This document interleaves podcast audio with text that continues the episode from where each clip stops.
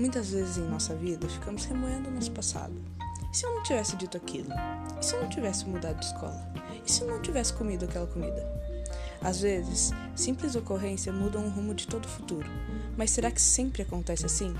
Essa é a proposta do nosso grupo e eu, Marcela Luiza, vou te colocar para dentro dessa viagem para o passado.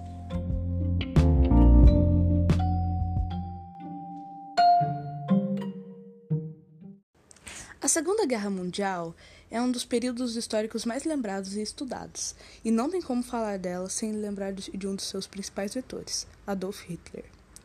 Hitler regeu um dos principais regimes totalitários, o regime nazista, que tem como é, principais pontos o anticomunismo, o antissemitismo, a supremacia do que ele chamou de raça ariana e a proposta de reerguer a Alemanha.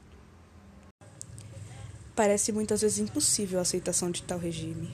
Justo na Alemanha, que alguns anos atrás contemplava Kant, Bach, Einstein. Para explicar isso, teremos que dar um pulinho para o final da Primeira Guerra Mundial.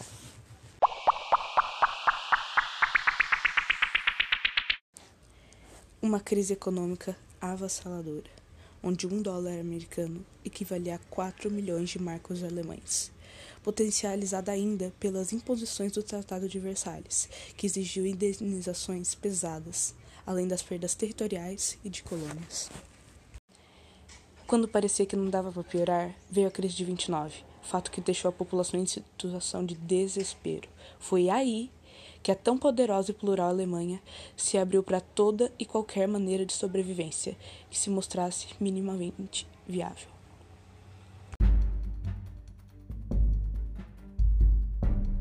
Esse é o nosso ponto. E se a figura de Adolf Hitler não tivesse disseminado suas intolerâncias e teorias?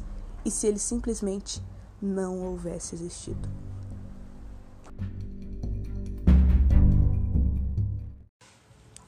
Se pensarmos bem, o contexto dava abertura para qualquer um com uma boa oratória uma proposta de intervenção, independente do quão preconceituosas fossem suas ideias. Um simples vislumbre de um amanhã melhor contagiaria a grande massa populacional, tal como a teoria nazista. Nossa conclusão é que talvez o Holocausto não aconteceria, porém é difícil dizer que um líder totalitarista não veria a Alemanha como um terreno fértil para a, a aplicação de suas ideias.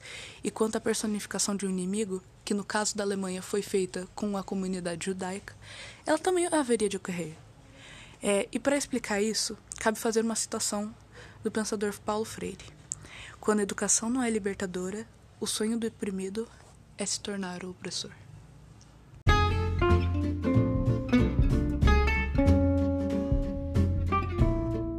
Fecho assim a pílula do grupo de prova composto por João Vitor Pereira, Matheus Riso, Sofia Assunção e por mim, Marcela Luiza. Tchau! Larali larala larala laralu.